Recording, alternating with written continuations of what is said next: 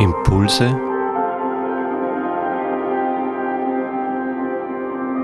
aus der Pfarrgemeinde Hallstatt Obertraum. Ich heiße herzlich willkommen zu unserem Impuls.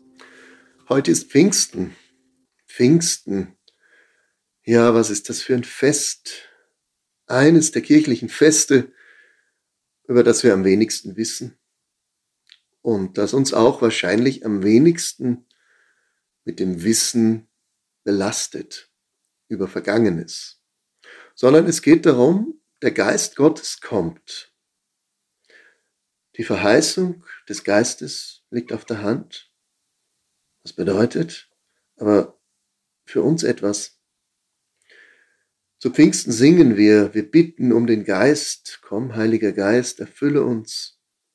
Und wir hören von Frieden, den wir vielleicht nicht spüren, aber wir sehnen uns danach.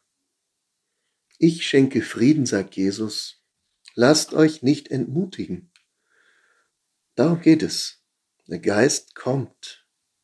Das liegt vor uns, es liegt aber auch hinter uns und wir sind mittendrin. Es ist wie etwas, was wir noch nicht mit den Gedanken ordnen können. Es ist Musik in den Ohren. Was kommt? Wir träumen. Immer wenn von Pfingstgeschichten die Rede ist, dann geht es auch darum, dass die Welt neu wird. In der Pfingstgeschichte, in der Apostelgeschichte wird von einem stillen Sausen erzählt, aber auch von einem Rauschen, einem Wind, der alles verändert. Und es werden Worte hörbar, die nicht nur etwas erklären, sondern die Grundlegendes klären, die die Beziehungen zwischen Menschen ganz neu macht. Eine Sprache hören wir, die nicht den Kopf nur erreicht, sondern die Herzen öffnet. Von der Liebe hören wir, nach der wir uns sehnen. Pfingsten, das ist ein Feuerwerk des Glücks, wo etwas begonnen wird, ganz leise und still, ohne spektakuläre Ankündigungen, ohne Propaganda für etwas zu machen, sondern hier ereignet sich etwas.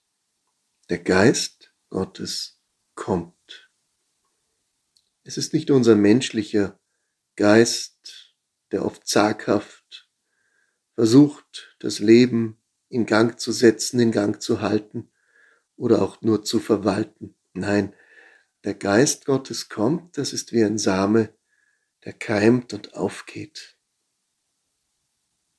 Wenn Gott uns lehrt, was sein Geist in uns hineinlegt, dass wir es verstehen, dann bekommt die Welt plötzlich ein anderes Licht, ein Licht von oben, gleichzeitig mit tiefen Wurzeln, weil Gott umgibt uns. Wir nennen ihn den, der oben ist, aber gleichzeitig der, in dem wir wurzeln, der Urgrund, aus dem das Leben kommt. Wie gut ist es, dass wir Pfingsten nicht erklären können, sondern dass einfach der Geist kommt.